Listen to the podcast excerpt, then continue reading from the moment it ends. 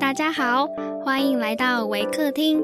您现在收听的是维宝宝故事屋。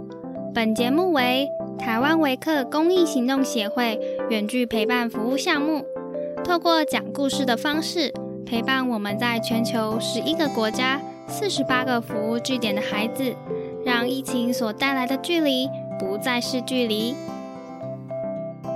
本集节目由杨玉茹女士赞助支持。亲爱的听众，我是 Evi，今天要讲的故事是《Old Mother Goose and Her Son Jack》。本故事将以英语进行。Hi everyone, I'm Evi from Waker. Today I'm going to share a story about Old Mother Goose and her son Jack. Old Mother Goose lived in a cottage with her son Jack. Jack was a very good lad, and although he was not handsome, he was good tempered and industrious, and this made him better looking than half the other boys. Old Mother Goose carried a long stick. She wore a high crowned hat and high heeled shoes, and her kerchief was as white as snow.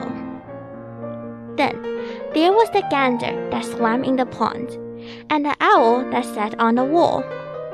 So, you see, they formed a very happy family. But what a fine, strong fellow the gander was.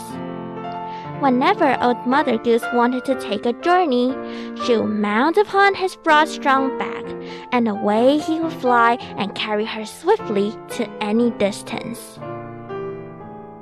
Now, old Mother Goose thought her gander often looked sad and lonely. So one day, she sent Jack to market to buy the finest goose he could find. It was early in the morning when he started, and his way lay through a wood. He was not afraid of robbers, so on he went, with his mother's great clothes prop over his shoulder. The fresh morning air caused Jack's spirits to rise. He left the road and plunged into the thick of the wood, where he amused himself by leaping with his clothes prop till he found he had lost himself. After he had made many attempts to find the path again, he heard a scream. He jumped up and ran boldly towards the spot from which the sound came. Through an opening in the trees, he saw a young lady trying to get away from a ruffian who wanted to steal her mantle. With one heavy blow of his staff, Jack sent the thief howling away. And then went back to the young lady, who was lying on the ground, crying. She soon dried her tears when she found that the robber had made off, and thanked Jack for his help. The young lady told Jack that she was the daughter of the squaw, who lived in the great white house on the hilltop. She knew the path out of the wood quite well. And when they reached the border, she said that Jack must come soon to her father's house, so that he might thank him for his noble conduct. When Jack was left alone, he made the best of his way to the marketplace. He found little trouble in picking out the best goose, for when he got there, he was very late, and there was but one left. But as it was a prime one, Jack bought it at once, and keeping to the road, made straight for home. At first, the goose objected to be carried, and then, when she had walked alone slowly and gravely for a short time, she tried to fly away. So Jack seized her in his arms and kept her there till he reached home. Old Mother Goose was greatly pleased when she saw what a fine bird Jack had bought. And the gander showed more joy than I can describe. And then they all lived very happily for a long time.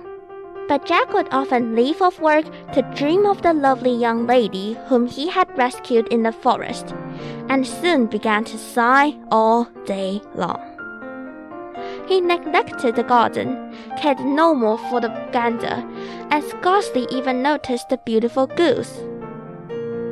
But one morning, as he was walking by the pond, he saw both the goose and the gander making a great noise, as though they were in the utmost glee.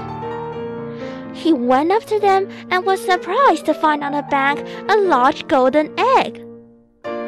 He ran with it to his mother, who said, Go to the market, my son, sell your egg, and you will soon be rich enough to pay a visit to the squirrel. So, to market Jack went, and sold his golden egg. But the rogue who had bought it of him cheated him out of half his due. Then he dressed himself in his finest clothes, and went up to the squirrel's house. Two rude men stood at the door, one looking very stout and saucy, and the other sleepy and stupid. When Jack asked to see the squirrel, they laughed at him and made sport of his fine clothes. But Jack had wit enough to offer them each a guinea when they at once showed him to the squirrel's room. Now the squirrel, who was very rich and also very proud and fat, and scarcely turned his head to notice Jack. But when he showed him his bag of gold, and asked for his daughter to be his bride, the squirrel flew into a rage and ordered his servants to throw him into the horse pound. But this was not easy to do, for Jack was strong and active. And then the young lady came out and begged her father to release him. This made Jack more deeply in love with her than ever. And he went home determined to win her in spite of all. And well did his wonderful goose aid him in his design. Almost every morning she would lay him a golden egg. And Jack, grown wiser, would no longer sell them at half their value to the rogue who had before cheated him. So Jack soon grew to be a richer man than the squirrel himself. His wealth became known to all the country round, and the squirrel at length consented to accept Jack as his son-in-law.